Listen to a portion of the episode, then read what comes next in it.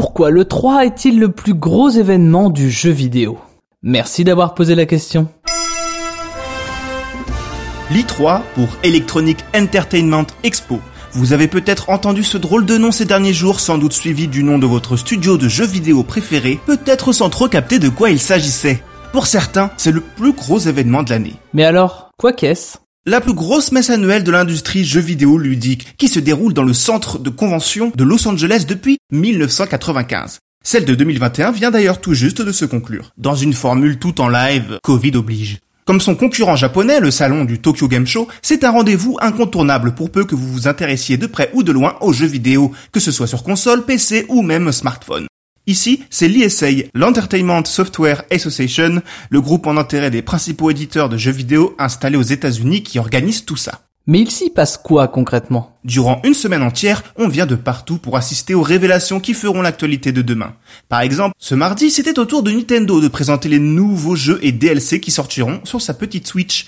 Les pronostics vont bon train pour les fans et les acteurs du milieu. Les constructeurs vont-ils présenter une nouvelle console? Les éditeurs phares vont-ils enfin annoncer la suite de tels jeux à succès? Electronic Arts, qui ont pour l'habitude d'ouvrir le bal, Blizzard, Ubisoft, Square Enix, Sony, Microsoft, tous les gros du milieu ont le droit à leur séquence, ultra millimétrée et mise en scène. Il s'agit de profiter de cette attention médiatique pour faire monter la hype, chaque conférence étant bien entendu retransmise en direct sur Internet depuis le début des années 2000. De quoi exciter les partisans des marques. C'est l'occasion aussi d'assister à des moments devenus cultes, comme le lancement d'une nouvelle console ou d'un jeu historique. Il suffit d'entendre les cris dans la salle lors de l'annonce du remake de Final Fantasy VII pour saisir l'enthousiasme.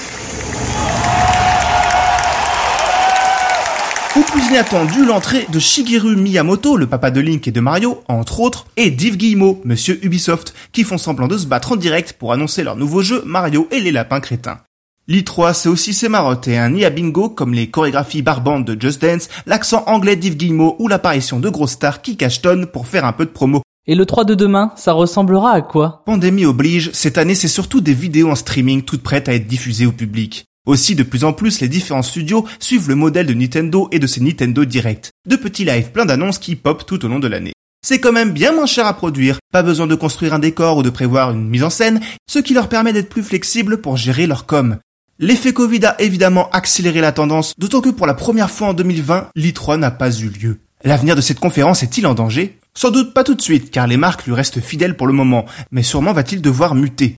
En vérité, le changement est déjà en marche. D'abord, plus réservé aux journalistes et professionnels du monde entier, le salon s'est récemment ouvert au grand public et aux influenceurs, donnant un tournant un peu plus convivial mais aussi plus marketing à l'ensemble. Maintenant, vous savez, en moins de 3 minutes, nous répondons à votre question. Que voulez-vous savoir? Posez vos questions en commentaire sur les plateformes audio et sur le compte Twitter de Maintenant vous savez.